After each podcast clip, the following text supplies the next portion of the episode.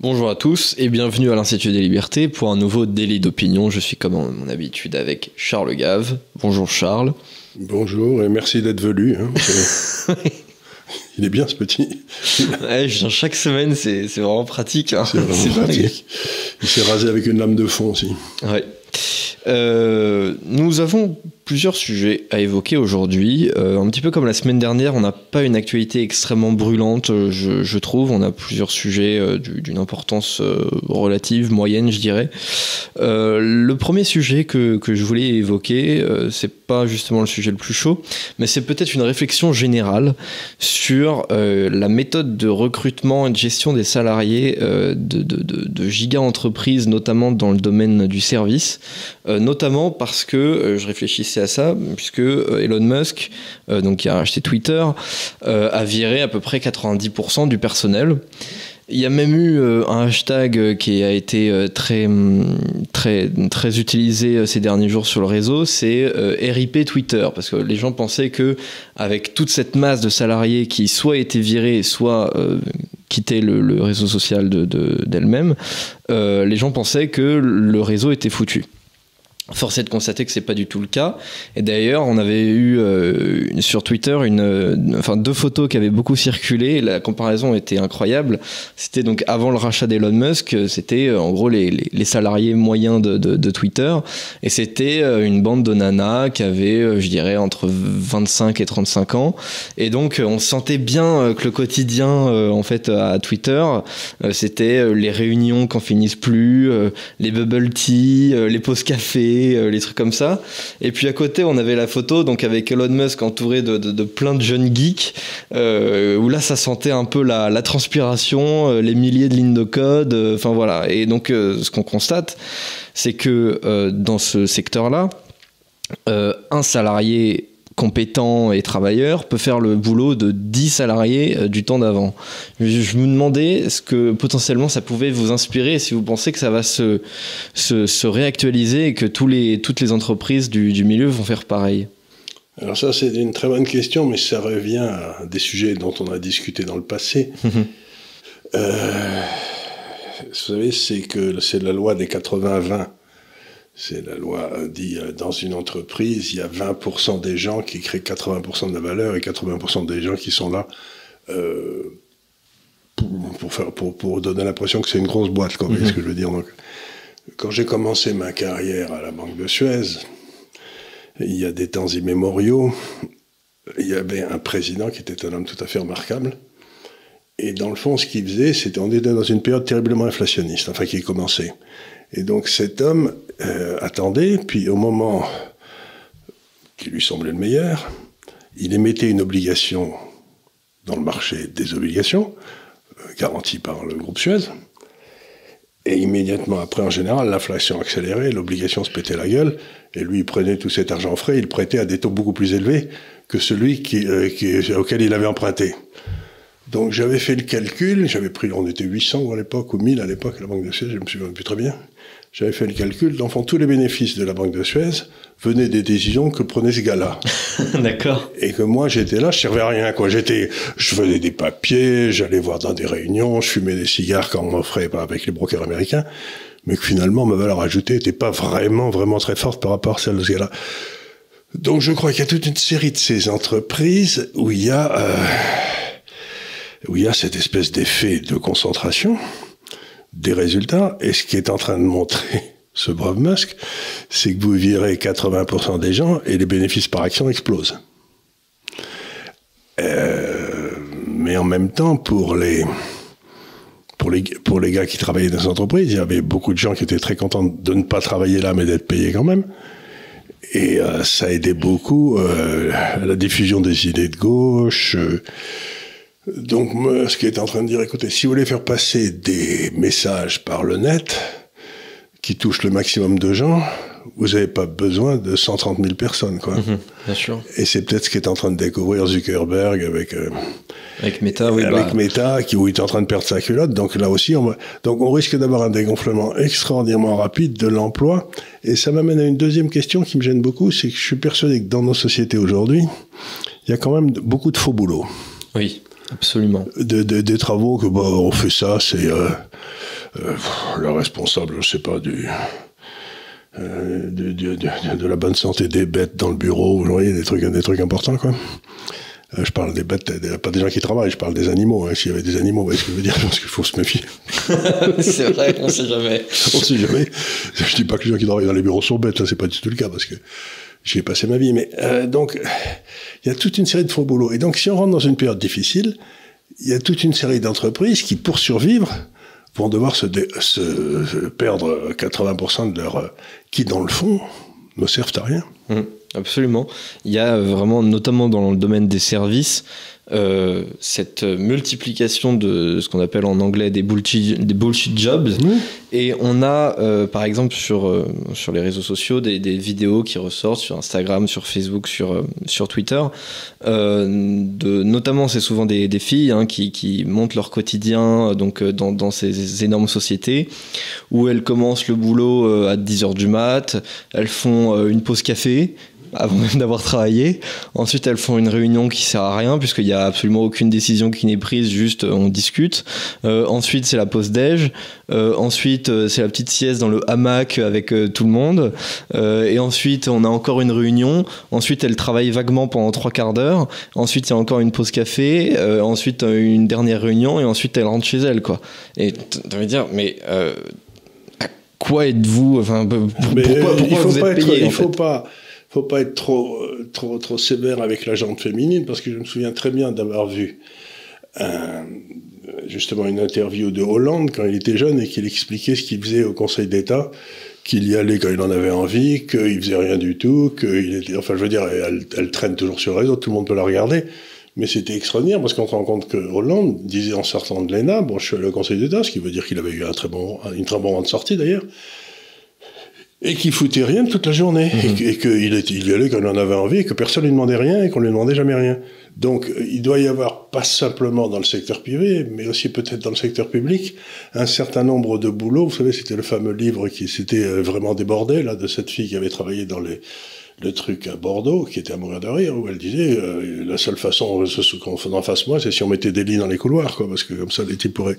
Donc, je crois que dans nos sociétés, il y a relativement peu de créateurs de valeur, que d'ailleurs on martyrise avec beaucoup de avec beaucoup d'entrain, et, et, beaucoup de passagers clandestins. Mm-hmm. Et je crains que la période difficile qui s'annonce, les passagers clandestins, ils vont plus participer au, repas gratuit. Quoi. Ouais, c'est un, peu ça. C'est-à-dire qu'en période, euh, quand on a une. la survie est en jeu. Euh, c'est ça, quand on a une entreprise qui fait d'énormes bénéfices, etc., bon, parfois, ils sont peut-être pas très regardants sur les, sur les finances.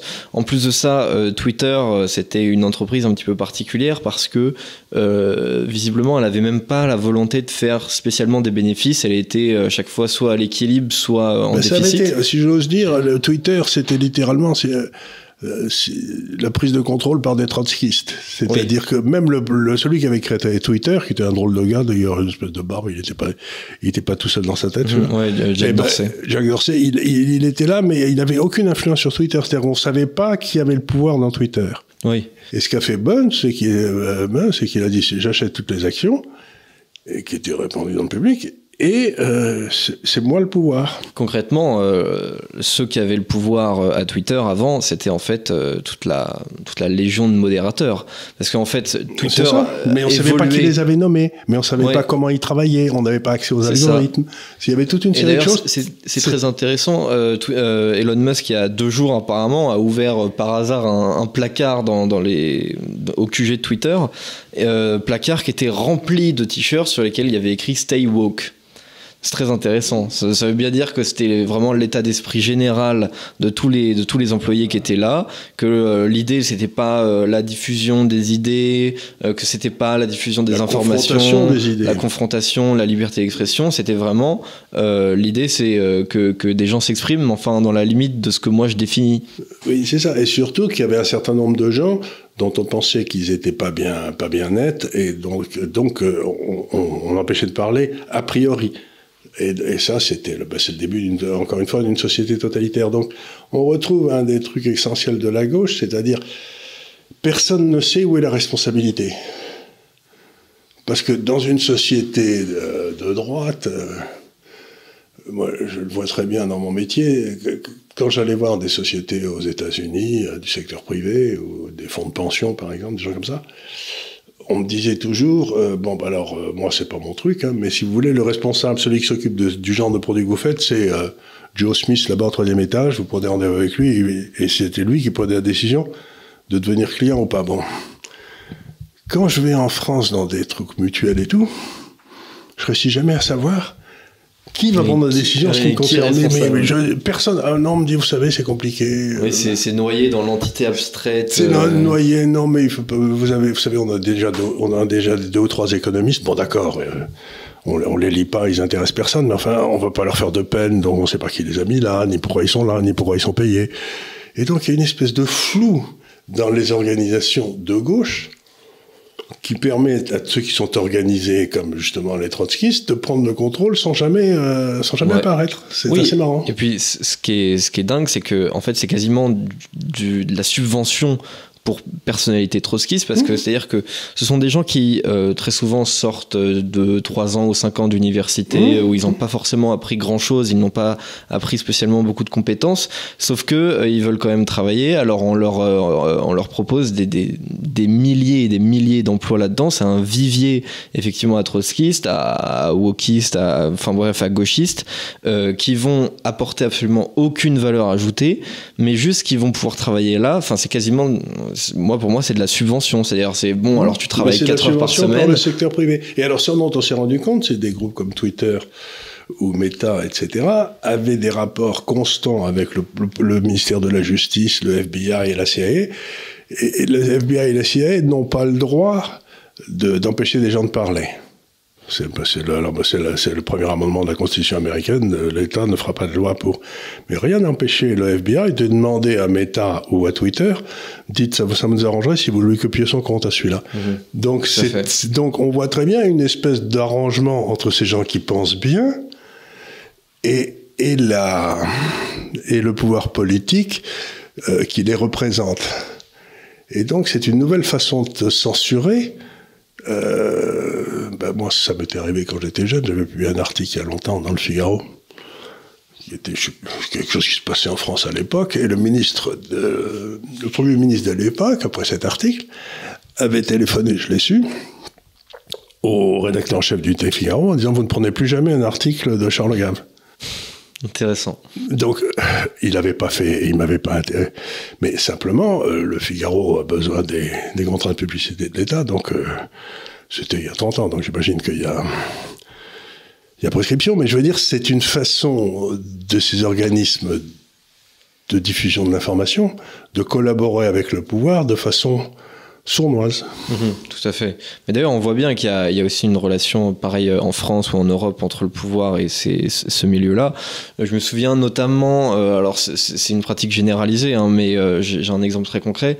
Euh, C'était en 2019 au moment des élections européennes, c'est-à-dire que euh, dès le premier jour, le compte euh, qui était lié à la République en marche de la campagne des européennes, dès le premier jour, avait le petit blue check à côté, ce qui montrait que c'était un compte officiel, alors que le, le, le compte équivalent, mais pour euh, le Rassemblement national, a lui dû attendre des semaines et des semaines pour que ce soit la même chose.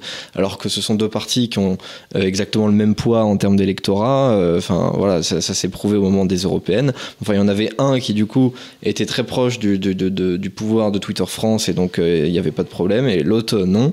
Donc ils étaient un petit peu mis de côté, et pourtant, c'est quand même un énorme parti, le, le Rassemblement national. Donc c'est encore pire pour ceux, les formations Mais encore on voit plus petites. bien que donc il y a des groupes à l'intérieur de nos pays qui ont des objectifs communs et c'est pas d'arriver à des discussions entre gens de bande compagnie, c'est d'imposer une façon de penser à la population et que ces groupes qui sévissent beaucoup dans les milieux euh, étatiques, parce que si ont aussi des relations toutes très étroites avec euh, ces groupes euh, et donc ce qu'a fait euh, Musk là c'est bah, il, a, il, a, il a nettoyé ça au Karcher, si j'ose dire. Oui, oui c'est exactement ça. Il a proposé, euh, donc euh, il, il, a rétabli plusieurs comptes euh, Twitter, notamment celui de Babylon B, qui était un truc, un média qui, dont justement en fait la censure a fait penser à Musk, a fait réfléchir à Musk la, la possibilité de racheter Twitter.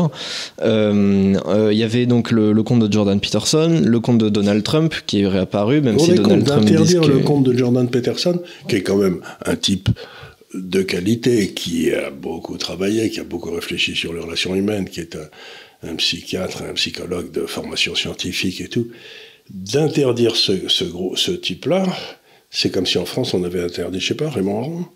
Oui, oui, exactement.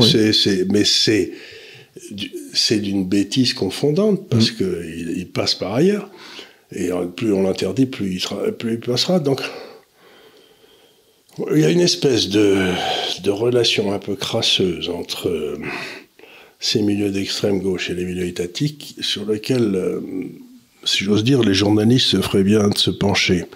Mais on, vous devriez donner le résultat d'un de, petit sondage qu'on a fait. Tout, à fait, tout à fait. euh, bah, donc, savez quel était l'objet du sondage Oui, c'est vrai. Alors l'objet du sondage de la semaine dernière, c'était fallait donner à chaque fois, euh, pour chaque, chaque auditeur devait donner euh, donc son top 3 ou son top 4 des, des, des, des, professions euh, qu'il détestait le plus. Les plus méprisables. Alors Incontestablement, le top 2, c'est euh, les journalistes et les politiciens. Ça, ça fait aucun doute. Euh, je pense que les politiciens euh, sont légèrement devant. J'ai pas calculé exactement aux commentaires près. surtout qu'en plus de ça, ça, ça évolue. Il y a encore des gens qui, qui, sont en train de commenter au moment où on fait la vidéo. mais je, je, pense que politicien est numéro 1. À défaut, c'est les journalistes, ça c'est sûr. Et ensuite, derrière, on a les banquiers. Les banquiers qui prennent beaucoup, notamment les banquiers centraux. Euh, on a aussi les juges. Euh, on peut avoir, euh, on peut avoir d'autres professions. Qu'est-ce qu'on a eu aussi? Je ne sais plus.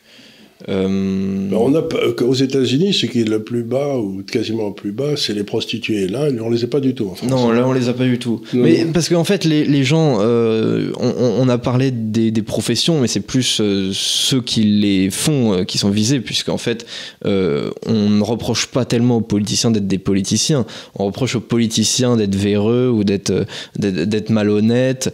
pareil pour les journalistes, on ne leur reproche pas d'être des journalistes. Au contraire, on leur reproche de pas faire leur vrai travail de journaliste à savoir dire les faits et non pas dire leur idéologie. Vous savez, c'est la vieille blague, euh, comment sait-on Comment vous savez qu'un politicien ment Non, je ne sais pas. pas? C'est quand la bouche bouge. c'est pas mal. je m'attendais à un truc du genre, ouais. c'est affreux, mais, Donc, mais, euh, mais ça, c'est ce que ça veut dire, c'est quand même c'est un système, c'est un signal très là, très grave. C'est qu'aujourd'hui, nos politiciens n'ont plus aucune légitimité dans le dans le pays. C'est-à-dire, on se dit, c'est des guignols. Ils nous mhm. prennent pour des imbéciles. Ils arrivent là, on sait pas comment, comment on les a nommés. Si quelqu'un a compris comment M. Macron qui est arrivé au pouvoir et qui l'a, qui l'a poussé, je voudrais bien le savoir, parce que c'était pas son parcours avant qui faisait penser qu'il était destiné à être président de la République. Donc, vous avez toute une série. On a l'impression qu'aujourd'hui, on est autorisé à voter pour des gens qu'on nous a désignés, mhm. qui ont été choisis par, auparavant par d'autres. Mhm. Mais c'est pas ça l'élection. Le problème, c'est que euh, comme c'est toute la classe politique qui est un petit peu visée par ce discrédit, ben, euh, par la force des choses, celle qui est au pouvoir, euh, celle qui est dominante au pouvoir, c'est-à-dire en l'occurrence le bloc centriste autour d'Emmanuel Macron, reste au pouvoir parce que faute de mieux, quoi. C'est-à-dire que même si Marine Le Pen aujourd'hui est un petit peu plus populaire que, Emmanuel Macron, elle a ce, un petit peu ce plafond de verre des 50% Il y a, quelque chose de très bien moi, qui me fait quand même qui me, qui me remplit d'espoir, c'est que Macron est élu par les rentiers. Ouais. Par tous ceux qui sont à la retraite. Par les boomers, ouais, surtout. Ouais. Voilà, ils sont tellement. Et il est évident que la politique qu'il suit va amener à la ruine des rentiers. Donc je trouve, je trouve une espèce de satisfaction sombre à penser que tous les crétins qui ont voté pour Macron depuis 7 ou 8 ans vont être ruinés. Mhm.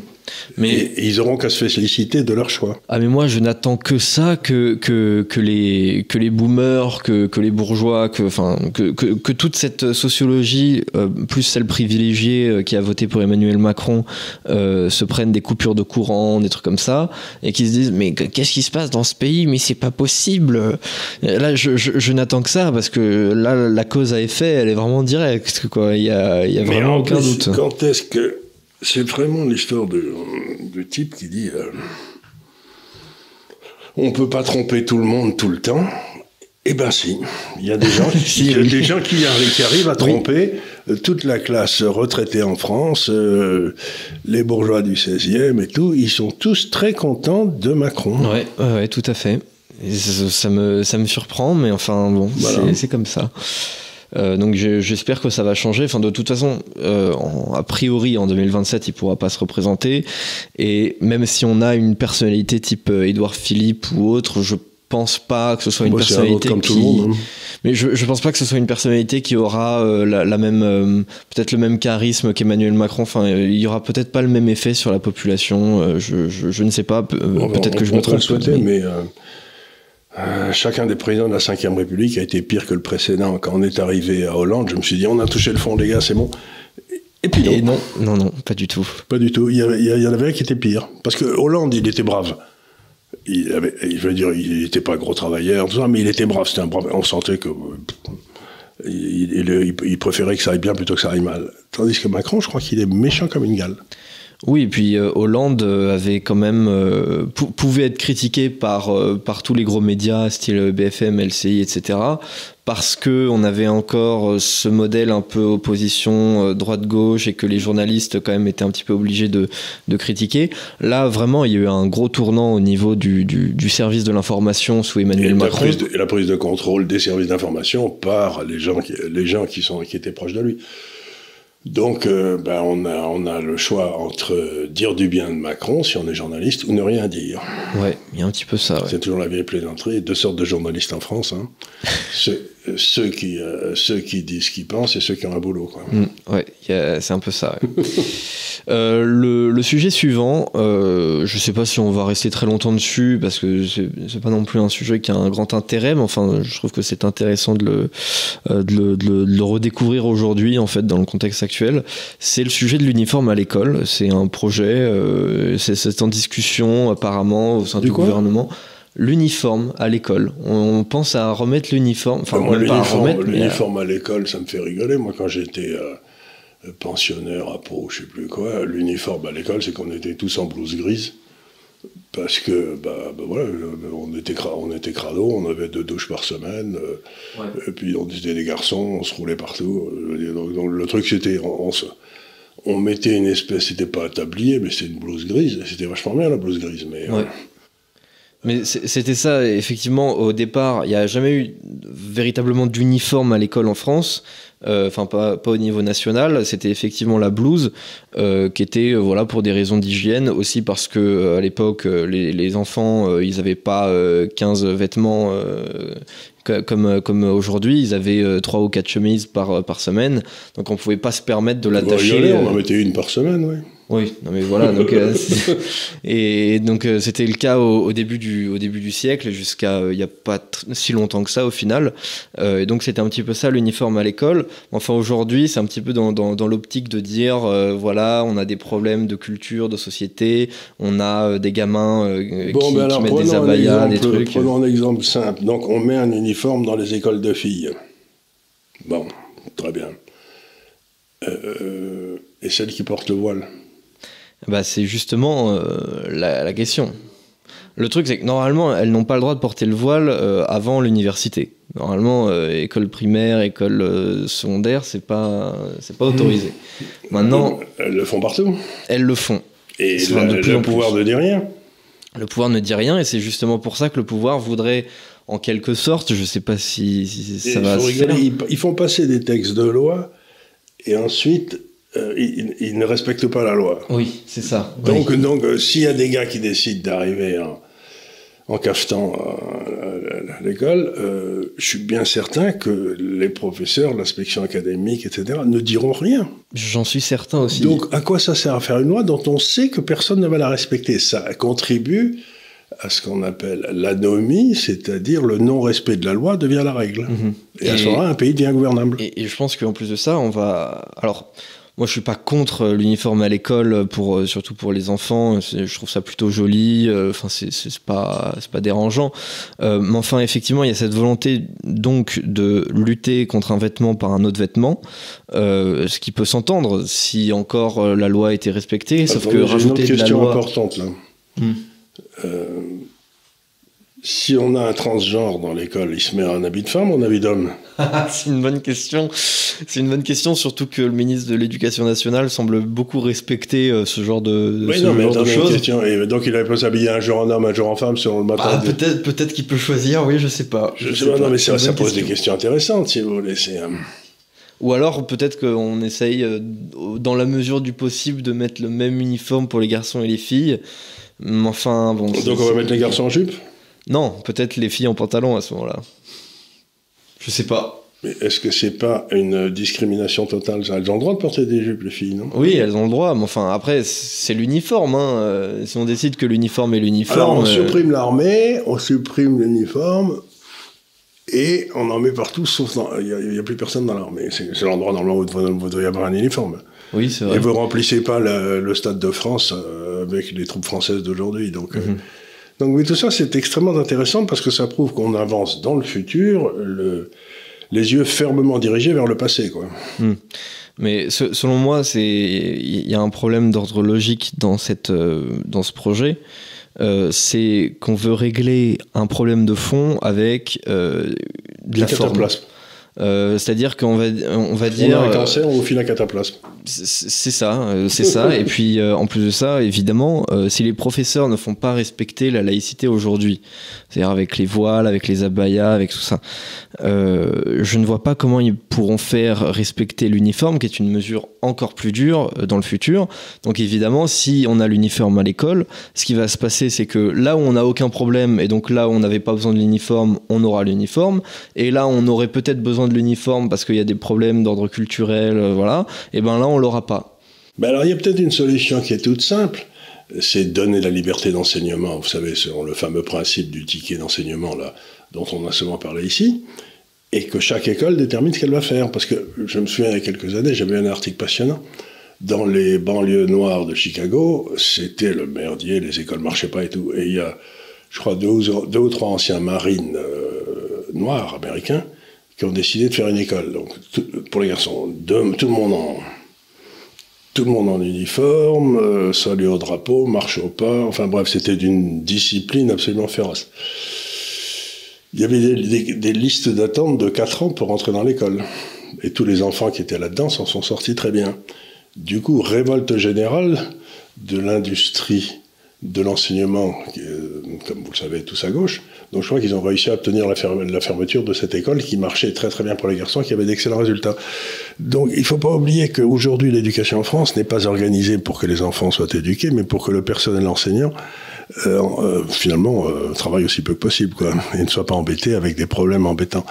Donc si on fait ça, si vous voulez, c'est qu'on pense que ben, l'école est un endroit important pour la transmission des valeurs, comme l'ordre, la discipline, la propreté. Je sais pas si ça va passer avec notre personnel enseignant d'aujourd'hui. Hein. Je suis pas convaincu non plus. Donc, euh, ouais. Donc euh, voilà pour ce, pour ce sujet qui peut-être deviendra une loi, je, je ne sais pas. Euh, on a même un euh, du personnel politique, notamment chez LR, avec euh, un certain Aurélien Pradier qui propose même de poursuivre l'uniforme jusqu'à l'université, ce que je trouve parfaitement idiot. Enfin bon, c'est vraiment cette volonté de mettre euh, Ah, vous avez un cancer en phase terminale, très bien, prenez un doliprane, c'est grave bah. On nous avait ça avec le Covid. Hein. Oui, c'est vrai.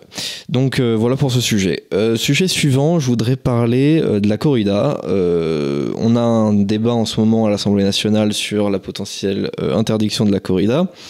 c'est un sujet sur lequel je trouve assez peu de gens ont réfléchi, y compris moi-même, et qui s'impose très vite à tout le monde avec donc cette proposition d'interdiction, avec donc ce débat. finalement, le, le, fond du fond de ce débat, c'est que faire primer entre euh, la tradition et le bien-être animal. Euh, il y a une sorte de contrôle de proportionnalité à faire dessus. Est-ce que euh, on, fait souffrir suffisamment l'animal pour mettre fin à la tradition? C'est moi, je, moi je suis tout à fait d'accord. Moi, je, je, suis tout à fait d'accord pour qu'on arrête les corridas et tout, mais à ce moment-là, on arrête aussi tous les sacrifices faits par les musulmans, des moutons à laïcs et ou je sais pas des juifs, je sais pas quand. Euh, si, on doit tuer les animaux humainement, ben, ce que je peux vous dire, c'est que tous les partisans de la religion musulmane, une partie des gens de la religion juive, ne les tuent pas humainement. Et il y en a beaucoup plus que de taureaux qui sont tués. On parle de, on parle de dizaines de milliers d'animaux. Donc commençons que notre législation ait un grand coup de courage et décide que tous les animaux à l'Aït seront, euh, seront livrés morts. Mm-hmm. Et après des, qu'ils ne seront pas tués par les, par les types locaux, euh, avec le sang qui coule partout, les pauvres bêtes qui crient, enfin. Donc, oui, oui, très bien. Moi, je suis pour la, pour la protection des animaux, mais que ceux qui ont tué 10 000 soient euh, par jour soit euh, en premier en ligne et non pas tu as trois par mois. Quoi. ce que je veux dire? Effectivement, c'est une proposition donc, de loi de, de la part d'Emeric Caron. Eh ben, très bien. Euh, moi, je suis très, tout à fait d'accord avec Caron. Il est pour la vie des moustiques. Moi, j'ai rien contre. Mais euh, surtout qu'il fasse la même proposition pour les musulmans. Effectivement, la France Insoumise ne veut pas le faire. J'avais vu l'autre jour une interview de Mathilde Panot, donc présidente du groupe LFI à l'Assemblée nationale, sur BFM TV. Et on lui a posé cette question sur l'abattage rituel. Euh, elle a un petit peu botté en touche. Elle voulait pas tellement répondre parce qu'elle disait bah non, c'est pas pareil, machin. Mais enfin, Comment c'est pas pareil? Bah c'est pas pareil. C'est pas pareil. Comment tu souffrance d'un mouton, c'est pas pareil? Oui, non, c'est pas pareil. Je, je, sais pas pourquoi, mais enfin, peut-être que c'est le côté euh, euh, comme c'est pas un spectacle, que c'est pas devant tout le monde. Du coup, quelque part, on le voit pas, donc on peut on peut l'ignorer. Je, je sais pas comment. Non, parce que ce qu'on voit pas, on peut pas on peut l'ignorer. Oui, bah, peut-être. si on commet des crimes contre l'humanité en cachette ça va Ouais, peut-être dans une cave, ça passerait mieux, je sais pas. Non, mais voyez, c'est d'une hypocrisie totale. c'est vraiment se foutre du monde. Euh, encore une fois, d'accord. Il y a toute une série de choses qui, qui, qui me paraissent. il y a des contradictions comme ça essentielles. J'ai toujours remarqué quelque chose qui m'a toujours sidéré. Je vais dire une bêtise une fois de plus, mais euh, les partisans de l'avortement sont toujours partisans de la, sont, de, sont contre la peine de mort. Et les partisans de la peine de mort sont en général contre l'avortement. Oui, c'est vrai. Ils ne pourraient, pas être logiques tous les deux. ou vous êtes pour, ou vous êtes contre. Mm. Le, côté euh, essentiel de la vie. Vous voyez ce que je veux dire C'est Donc il y a comme ça, dans la gauche et dans la droite, des espèces de contradictions qui sont à l'intérieur des mecs qui sont incompréhensibles. Mm. Il y a, alors peut-être je dirais que le camp euh, qui est contre l'avortement mais pour la peine de mort a peut-être un argument supplémentaire, c'est que dans le cadre de la peine de mort, a priori, euh, celui euh, qu'on tue donc a une vie, sauf que il n'est pas innocent. C'est la différence avec. Bah, si la vie est un si la vie est sacrée par, par principe. Par principe, bah, il, y a, il y, a un loup quelque part. Oui, là c'est sûr, il y a une contradiction. C'est pour, pour, pour, ça que pour moi, si c'est Si les gens de gauche veulent abolir la peine de mort, et moi je suis pas partisan de la peine de mort, ben, c'est qu'ils pensent que la vie est un absolu. Et, donc, euh, ben, oui, il y a quelque chose qui me gêne. Quoi, je sais pas. Oui, tout à fait. Et, on le retrouve pour les moutons. donc si c'est un mouton. Euh, allez hop, mais parce que comme les, les gens qui tuent les moutons votent pour nous, donc on va pas quand même tirer une balle dans le pied. Hein, mais euh, pour les taureaux, comme ils votent pas pour nous, euh, ben à ce moment-là, on, les punit cela. Donc ce qu'on punit en fait, c'est pas l'acte de tuer une bête, c'est l'acte de voter mal. C'est-à-dire vous avez le droit d'enlever les, distractions, les, amusements des gens à condition qu'ils ne soient pas dans votre camp. Et, j'ai trouvé, c'est assez formidable. Euh, donc Émeric Caron euh, a été invité sur euh, le plateau de Quotidien pour en parler. Et il a, il a développé un argument que je trouve absolument dingue venant de lui. C'est-à-dire que lui, son argument, enfin, une partie de son argument, c'était de dire euh, que euh, la corrida, euh, c'était de la culture espagnole et pas française. Bon, alors, faut savoir, faut savoir que quand même la corrida, c'est arrivé en France il y a environ 170 ans, donc on peut considérer que peut-être, bon, comme c'est là depuis avec des réfugiés espagnols d'ailleurs. Oui, avec avec des réfugiés espagnols. Donc on pourrait se dire que peut-être notre premier ministre, l'ancien premier ministre. Si le truc est, est, en France depuis 150 ans, on peut peut-être commencer à considérer que c'est français. Surtout qu'il euh, a quand même tendance à considérer que des individus qui sont en France depuis 5 minutes sont déjà français. Donc je me dis, bon, il y a quand même. Euh, tout, le monde n'est pas soumis à la même règle, visiblement. Et puis en plus, euh, bon, ben. je sais pas si vous allez du côté. vous avez des deux, deux, côtés des Pyrénées, bon, le, le Pays Basque et de l'autre côté tout ce qui est. Euh, l'ancien royaume, euh, je ne trouve plus le nom, enfin, euh, de Majorque, etc., qui étaient des Catalans, voilà, le royaume de Catalogne. Euh, qui sont pas, enfin qui se veulent pas espagnols. Et ben, vous aviez les corridas à l'époque, il n'y en a plus dans la Catalogne maintenant, mais qui passaient très facilement la frontière pour aller à Perpignan. Et puis vous aviez les corridas qui étaient passés facilement la frontière pour aller à Bayonne ou à. Donc l'idée que les corridas c'est quelque chose qui est pas français, ça veut dire aussi donc, que le Pays basque français et, la, Catalogne française sont pas françaises. Hmm. Ce qui est une idée intéressante, dont je suis sûr, je suis sûr que M. Caron est d'accord avec ça d'ailleurs. Mais euh, oui, oui, non, mais en plus de ça, euh, je me pose la question euh, depuis quand Émeric Caron on a quelque chose à faire de si une tradition est française ou pas française? Enfin, je veux dire. Euh, c'est pas parce que, euh, même si c'était vraiment une tradition française, même d'origine française, admettons, euh, je pense que ce ne serait pas un contre-argument suffisamment solide, euh, selon Émeric Caron, en fait, pour, pour justifier l'existence de la corrida. Donc c'est vraiment un, non-sens. Enfin bref, voilà, je, je, trouvais cet argument un petit peu curieux, surtout venant de sa part, et, et, en plus de ça, qui n'était pas forcément très, très logique. le sujet suivant que, que je voudrais aborder, on reste sur les thématiques de de, l'Assemblée nationale. On va peut-être pas y passer deux heures non plus, mais euh, c'est donc euh, l'avortement dans la Constitution. Donc à l'heure où on en parle, euh, ça vient tout juste d'être adopté, donc c'est dans la Constitution à présent. Mais pour que ça soit dans la Constitution, il faut que ça soit fait par les deux chambres à une majorité des deux tiers, je crois. Oui, mais en fait, c'est pour l'instant c'est l'amendement qui a été accepté, donc il va maintenant être présenté au Sénat. Parce que pour faire un changement constitutionnel, c'est pas juste l'Assemblée qui, oui, qui vote là-dessus. Il faut, c'est toute une procédure qui, est, qui est longue, qui est. Alors, ben, je sais, on va voir ce que va dire le Sénat, mais euh, ça me tout ce qu'on fout dans la Constitution, ça ne veut plus rien dire. Quoi. Ça me rappelle le, le, texte constitutionnel qu'avait écrit Giscard sur la Constitution de l'Europe, qui faisait je sais plus combien, 200 pages, et on, prévoyait l'âge du capitaine, la hauteur des mâts, enfin bref, c'était... Donc, une Constitution, comme disait Napoléon, ça doit être... Euh, court et obscur. Oui, normalement c'est l'organisation. Oui, il y a peu de choses. C'est l'organisation des pouvoirs publics. C'est pas euh, euh, tiens telle ou telle conquête sociale, sociétale, on va la mettre dans la Constitution. Euh, ça va être très bien. Parce que par exemple dans le préambule de la Constitution, ben il y a les droits, il y a les droits de l'homme et du citoyen, mais on ne plus, parle plus que des droits de l'homme. Mais le, préambule, c'est les droits de l'homme et du citoyen. Mhm. Ce qui voulait dire que quelqu'un qui n'était pas citoyen je ne sais pas s'il avait des droits en France.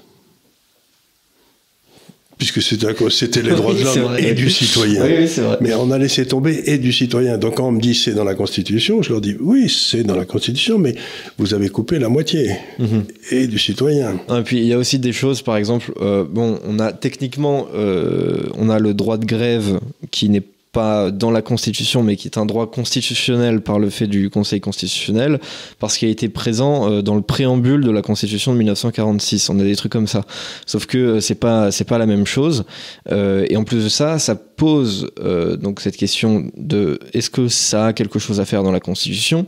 Parce que auquel cas, si, si, si l'avortement a sa place dans la Constitution, alors peut-être qu'à l'avenir il faudra y mettre le Pax, le mariage gay, la PMA, la GPA, pourquoi pas On pourrait mettre c'est-à-dire qu'il y a toute une décision, une décision qui a été prise par des juges, parfois en France par le Parlement, comme l'avortement, avec Madame Simone Veil, mais euh, maintenant ils sentent bien que les peuples sont en train de se révolter contre tous ces changements qui ont été faits par un gouvernement des juges, et ils essayent désespérément d'inscrire dans la Constitution pour que les, le peuple ne puisse plus revenir sur des choses avec lesquelles il n'est pas vraiment d'accord. Mmh. Mais c'est une atteinte, encore une fois, à la souveraineté populaire. Si, la, si le peuple décide qu'il veut revenir sur tel ou tel truc, c'est son droit le plus strict. Et en plus de ça, je trouve que c'est parfaitement inadapté à la situation française parce que le droit à l'avortement en France n'est absolument pas menacé. Il n'y a aucun parti politique euh, qui veut euh, revenir sur euh, l'avortement. En tout cas, pas de parti politique qui se présente aux élections. Quoi. C'est peut-être des micro-partis. Il n'y a pas de parti politique. Et même aux États-Unis, ce qui s'est passé, c'est que le droit à l'avortement avait été donné par des juges et non pas par des. et que la Constitution américaine ne précisait en rien qu'ils pouvaient faire légiférer là-dessus.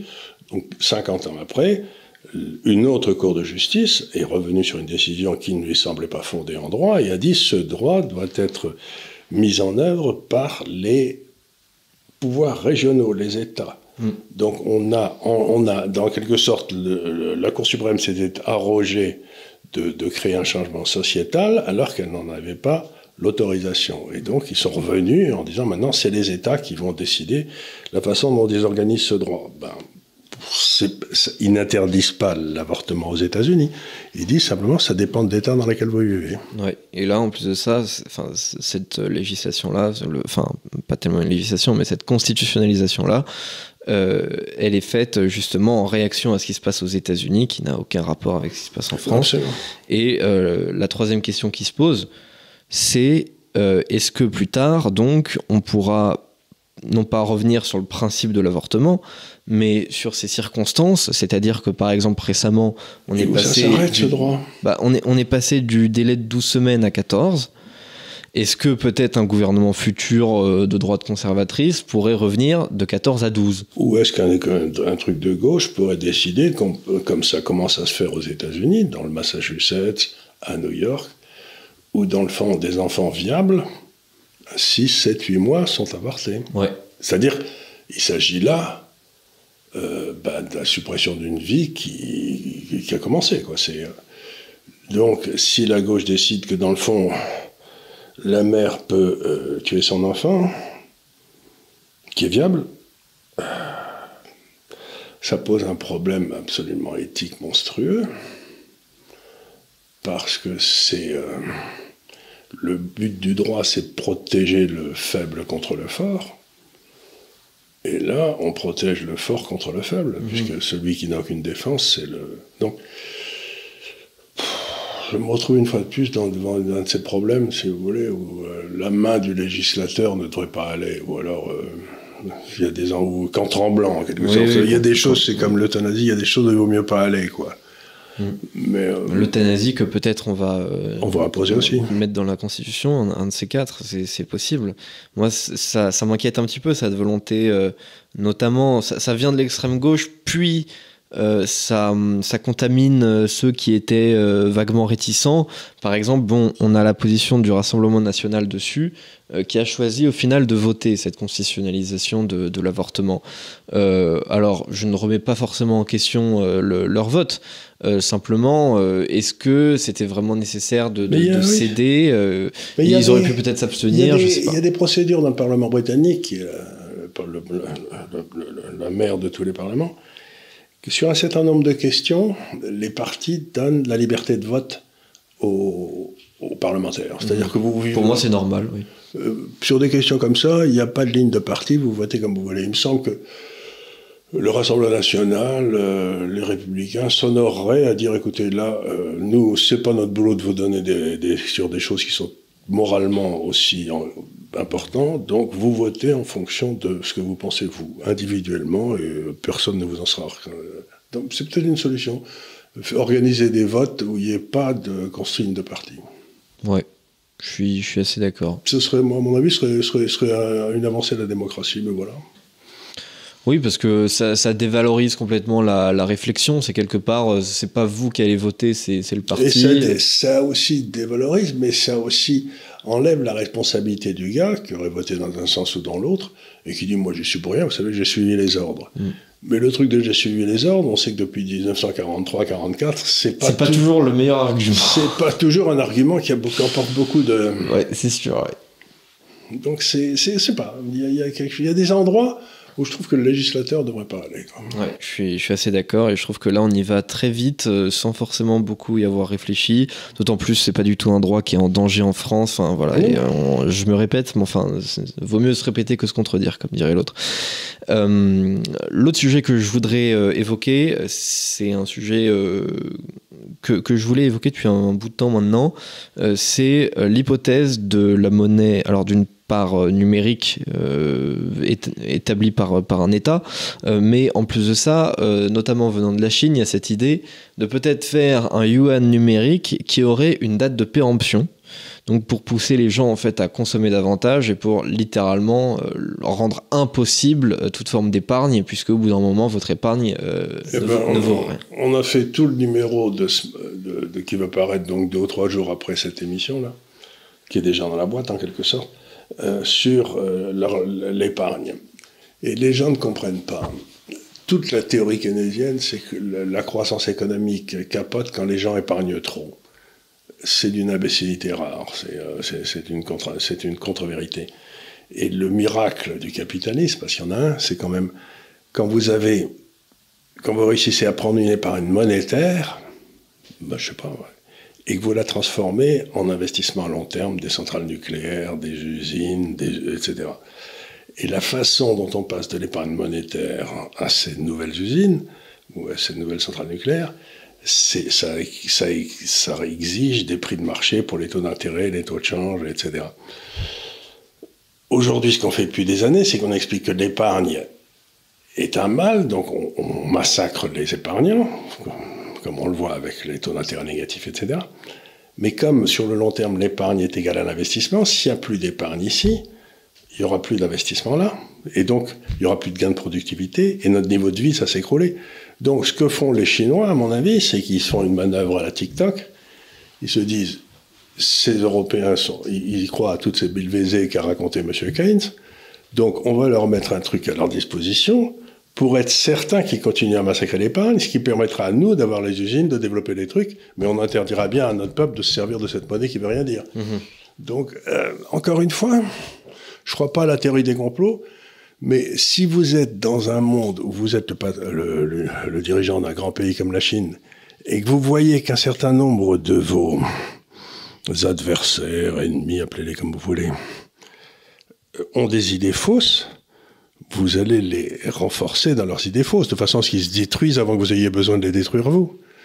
Et je peux pas m'empêcher de penser que dans le fond, il y a toute une série de gens qui doivent être payés par la Chine pour nous foutre la trouille sur le réchauffement atmosphérique, sur le fait qu'on épargne trop, sur le fait...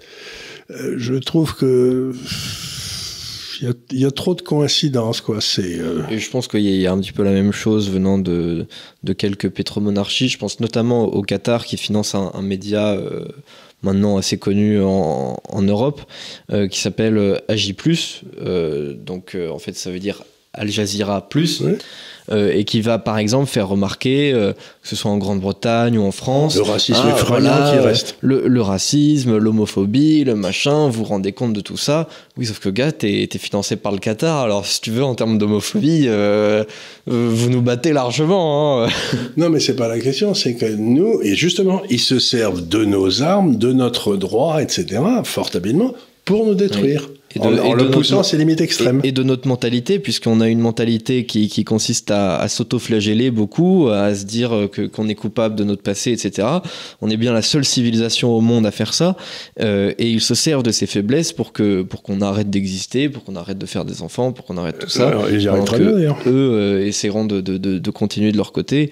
Et d'ailleurs, euh, enfin, la Chine, c'est vraiment la puissance par excellence aujourd'hui mmh. qui essaye de voir les choses vraiment sur le long terme, de se dire, voilà, euh, plan 2050, euh, voilà ce que ça doit être la Chine. Nous, euh, nos gouvernants se demandent à peine ce qu'ils vont manger euh, demain matin. Quoi. non, mais surtout nos gouvernements aujourd'hui, s'il y a des élections cantonales et que quelqu'un pousse un cri, bah, bah, voilà. Donc ce qui est très surprenant, c'est que encore une fois, je ne veux, veux, pas parler des complots, etc. Mais regardez, il y a Ciotti qui commençait à avoir un discours, euh, bon, de temps en temps, on dressait l'oreille, on se disait, il dit pas que des bêtises, celui-là. euh. Oui, il avait, euh, je dirais, une ligne qui était plus courageuse que celle plus- de la un moyenne. un peu plus robuste. Un peu, ouais. un peu plus robuste. Et puis d'un seul coup, il est attaqué sur le boulot de sa femme. Tout le monde fait ça à l'Assemblée. Sur le... Ah, il- on, on va le nettoyer comme on nettoyait Fillon. Donc on voit bien que dès qu'il y a un type de droite, allez, qui commence à tenir un discours à peu près raisonnable, euh, c'est fou comme euh, ces poubelles sont fouillées, on sort tout, alors qu'il n'arrive jamais rien aux, autres. Donc, moi, je trouve qu'il y a beaucoup de gens qui ont intérêt à ce que, dans le fond, euh, on continue à s'enfoncer avec beaucoup de rapidité en Europe, aux États-Unis. Et je suis bien persuadé qu'il y a des tas de gens qui, qui ont un certain intérêt parmi nous à ce que ça se pète la gueule, parce qu'on les paye bien. Tout le monde, tout le monde sait que je suis payé par la Chine, bien entendu, mais, mais en, dehors, de en, soi. dehors, de- en- en dehors de ce point essentiel, c'est moi je suis quand même surpris de voir à quel point c'est toujours les mêmes qui se trouvent massacrés par euh, le système judiciaire qui est utilisé euh, à profit en quelque sorte.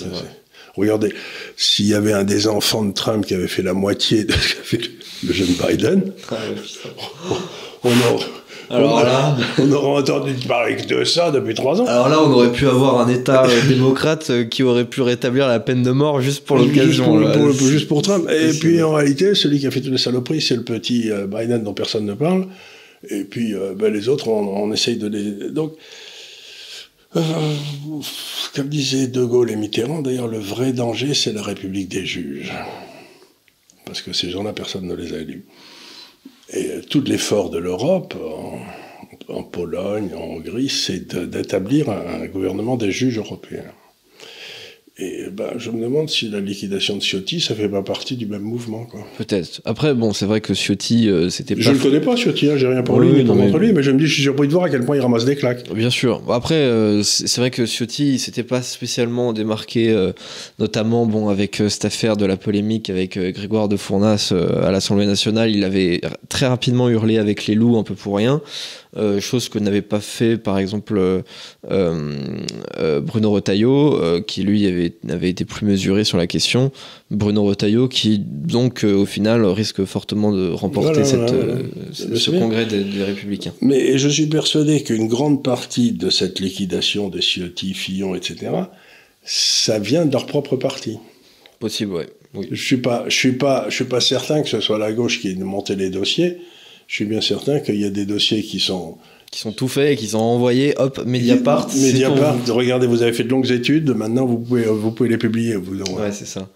Ouais, c'est c'est très possible que ça vienne de son propre camp. oui, je crois que c'est, c'est- ça vient toujours de son propre camp. Mm. On est trahi par les siens. Ouais, surtout, je pense aux les républicains, c'est une belle fabrique à, à La ce genre trahison, de choses. euh, ouais, effectivement. Euh, le dernier sujet que je voulais évoquer, c'est un sujet un petit peu plus léger. Euh, c'est l'instant PMU finalement. Euh, je voudrais discuter un petit peu de la Coupe du Monde au Qatar. Alors. Boycott ou pas boycott, moi je trouve que les arguments de ceux qui veulent boycotter sont pas nécessairement mauvais, c'est-à-dire sur tout ce Bah, qui est. personne ne les empêche de boycotter.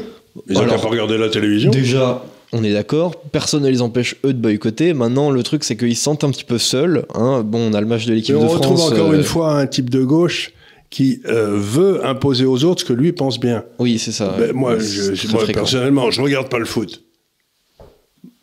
C'est pas parce que j'ai une opinion politique sur le Qatar, hein, c'est pas ça la question. C'est que j'aime pas le foot. Par contre, je regarde. Il y aurait du rugby au Qatar, un championnat du monde de rugby au Qatar, je le regarderais, ça va sans dire, Mhm. parce que j'aime beaucoup le rugby. Mais donc encore une fois, si vous voulez, mais foutez la paix aux gens s'ils ont envie. S'ils ont envie de boycotter, mais qu'ils boycottent les Français. Et on le verra dans les, dans les résultats de publicité. Ouais. En tout cas, pour l'instant, ça se passe pas très bien parce que euh, le premier match de la France contre l'Australie, il a fait 12,5 millions de téléspectateurs, c'est-à-dire 48% de part d'audience. Donc pour Donc, il y a l'instant, des gens, il y a des gens qui aiment le foot en France. Ben alors foutez-leur foutez bien la paix. Ouais. Et euh, mais euh, bien sûr, il y a eu des abominations au Qatar, mais euh, sans vouloir, euh, il y a eu, bon, il y a peut-être pas eu le même nombre de morts, mais on n'a pas traité les, gilets jaunes avec énormément de tendresse en France. Hein. Il y a eu des gens qui ont été blessés, euh, abîmés à vie. euh. J'ai un peu entendu ces gens-là protester, protester contre le traitement qu'on a fait aux gilets jaunes. Donc, commencez par vous occuper de l'état de droit en France, du l'état pitoyable dans lequel le Conseil d'État est, qui rend que des que des avis favorables au gouvernement, des gens qui ont été virés de nos hôpitaux que personne n'a fait re-rentrer. Voilà des mm. sujets qui, sur lesquels il devrait se pencher. Maintenant, aller, aller expliquer que les Qataris sont pas vertueux, tiens, j'en ai vu une bonne, tiens. Les, les Qataris ont viré séance tenante toute une série d'Anglais il a que les Anglais pour faire des coups comme ça, qui étaient allés, qui assistaient à un match en habit de croisé avec des grandes croix rouges, vous savez, des homes et tout. Ils sont, les, les, les, les Qataris les ont renvoyés dans l'avion tout de suite. Mais je trouve ça assez rigolo de la part des Anglais d'aller exhiber des croix, des croisés au Qatar. je, trouve, ça, je, trouve ça, plutôt rigolo que les appels de je ne sais quel euh, acteur qui n'a plus aucun rôle de boycotter. Euh, moi, je trouve que les Anglais qui arrivent en habit de croisé, je trouve ça assez poilant. Quoi. Ah oui, c'est sûr. En tout cas, c'est plus polémique et plus courageux que de venir avec un simple petit brassard LGBT. Euh, bon, c'est pas forcément toujours accepté dans, dans, les stades, mais enfin, quand même, euh, c'est un autre niveau de, de, de subversion, je trouve. moi, j'imagine. Vous savez que la, les avions, quand vous posez en Arabie Saoudite, les avions danois ou euh, suisses, qui ont une queue sur la queue, qui ont une croix sur la queue vous savez, sur les, eh ben, ils sont obligés d'éteindre leur queue quand ils se posent. Mhm. Parce qu'il ne faut pas qu'on puisse voir. Donc, euh, donc euh, le coup des croisés qui est arrivé avec des grandes croix rouges sur des manteaux blancs, quand même, c'est. Ah, ça, ça me fait hurler de rire. Il a que les Anglais pour faire des coups comme ça. Non, mais en même temps, euh, c'est une prise de risque hein, de la part du Qatar parce que je trouve que inviter des centaines de milliers d'Anglais euh, enfin en, tout cas des dizaines de milliers d'Anglais euh, sans leur euh, accorder la possibilité de boire de l'alcool, derrière, je serais pas étonné que le Qatar devienne un protectorat. Il risque d'y avoir un coup d'État avec les Anglais qui prennent le Qatar. C'est un jeu dangereux, je trouve. non mais tout ça, c'est tout ça, c'est toujours la même chose. C'est il faut montrer qu'on est plus vertueux que son voisin, quoi. Mais il nous casse les pieds. Et puis ce qui m'énerve profondément, c'est que, euh, bon, moi comme je suis un petit peu le foot, euh, ça fait 12 ans euh, que qu'on sait que la Coupe du Monde 2022, elle va être au Qatar. Voilà, ça, a été fait dans des conditions parfaitement régulières, sans, ah sans aucun effort de corruption de personne. Non, il n'y a aucune enveloppe, rien de tout. Non, rien qui n'est passé dans un compte ici ou là. Donc tout ça, ça a été parfaitement, parfaitement transparent. Voilà, non, non tout, euh, tout, tout, le respect de la transparence, aucune corruption, tout ça. Euh, mais je veux dire, on savait très bien à quoi s'attendre venant du Qatar. On savait très bien qu'il fallait euh, construire des, des stades, pu n'en finir en quelques années. Qu'évidemment, ça n'allait pas se faire dans le respect de la démocratie, des droits de l'homme et du droit du travail français, quoi. Ce qui ne veut pas dire qu'on l'accepte, mais ça veut dire que c'est pas vraiment un truc qui vient de sortir. C'est pas, oui. pas la nouvelle de la semaine. Oui, et on savait en plus de ça, faire une Coupe du Monde au Qatar, évidemment, si ça avait été en été, ça aurait été un truc de dingue parce qu'il ferait 45 degrés toute la journée, donc c'est injouable. Déjà au, Brésil en 2014, c'était c'était euh, difficile, donc là ça aurait été encore pire. Donc euh, donc euh, on savait qu'ils allaient faire leur stade climatisé, enfin que le respect du réchauffement climatique, là on n'était pas au maximum. Enfin bref, c'est des choses qu'on savait depuis des années et peut-être si suffisamment de gens s'étaient mis à boycotter le truc depuis des années, on aurait peut-être pu changer la localisation euh, euh, avant que ça se fasse. Sauf que comme tout le monde s'y est pris 5 minutes avant, bah, évidemment, on ne peut pas éviter que l'événement se fasse. Euh, donc en fait, on ne change rien. Non, non on ne change rien, mais surtout, vous dites, je ne vais pas regarder le foot, je ne vais pas allumer ma télévision, mais vous allez la regarder au café, quoi. Ouais. Ou ou en tout cas euh, très souvent c'est aussi ceux qui regardent pas le foot de manière générale qui disent oh bah là vous savez quoi je vais continuer à pas regarder bah oui comme moi par exemple voilà alors parfois je me mets sur YouTube et je regarde les buts parce que c'est toujours rigolo le coup du but il y a toujours des trucs assez poilants qui se passent au moment d'un but mais une fois que j'ai vu, c'était 4-1, je crois que la France contre, je sais plus quoi, c'était la France contre. Euh, voilà, c'était contre l'Australie. Euh, l'Australie, 4-1, on leur a mis 4-1.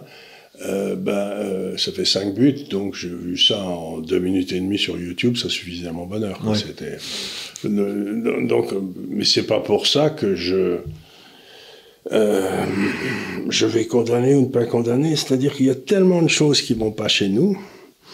Le traitement des infirmières, le traitement des gilets jaunes, nos libertés fondamentales pendant la crise du Covid, enfin tout ça, c'est voilà quelque chose auquel la gauche devrait s'atteler. Le traitement des, de, la façon dont on enseigne notre langue et notre civilisation dans les écoles, voilà un autre sujet auquel dont la gauche devrait s'occuper. Donc là, ça me paraît des sujets prégnants sur lesquels l'acteur français qui se sent une âme sociale devrait intervenir bruyamment. Je sais pas, par exemple, s'ils veulent gueuler, toutes les féministes françaises pourraient être devant les l'ambassade du Qatar et de l'Arabie Saoudite en gueulant parce qu'on force les femmes à porter leur voile, ou de l'Iran, quoi. Elles devraient faire des piquets de grève. Euh. Mm, possiblement, oui. En tout cas, là, j'ai vu euh, tout à l'heure un article de Libération. Visiblement, euh, ils semblent préoccupés par l'apprentissage de la langue à l'école, mais figurez-vous qu'ils sont plus préoccupés par l'apprentissage de l'arabe que du français. Donc, ils, disent que voilà, il n'y a pas assez de professeurs d'arabe, qu'il n'y a pas assez de moyens, ce qui peut-être est vrai. Mais enfin, je veux dire, je trouve ça un petit peu bizarre de se préoccuper surtout de l'apprentissage de l'arabe et pas tant de celui du français qui semble extrêmement lacunaire en ce moment. La question importante, c'est est-ce que l'arabe a une déclinaison inclusive? Où ils font la différence ah, entre là, femme. Là, je sais pas.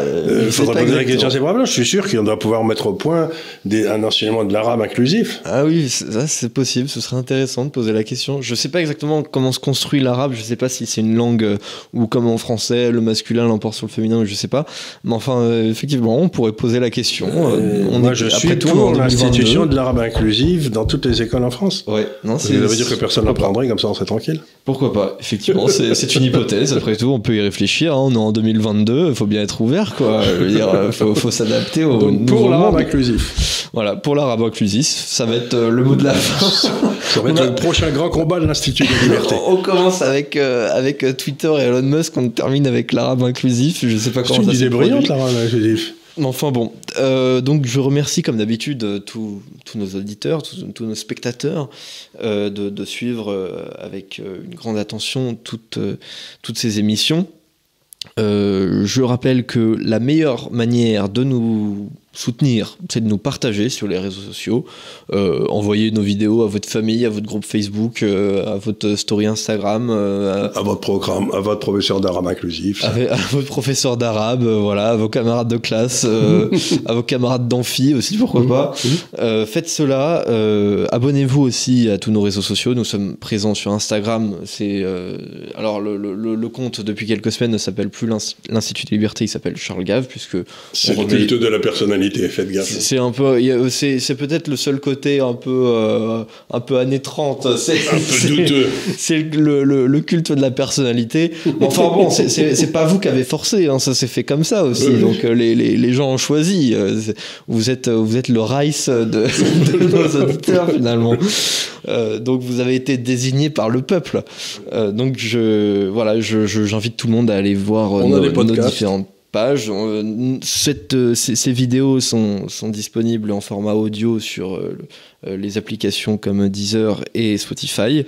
et voilà, je vous ai à peu près tout dit. Et donc, encore un grand merci, comme chaque semaine.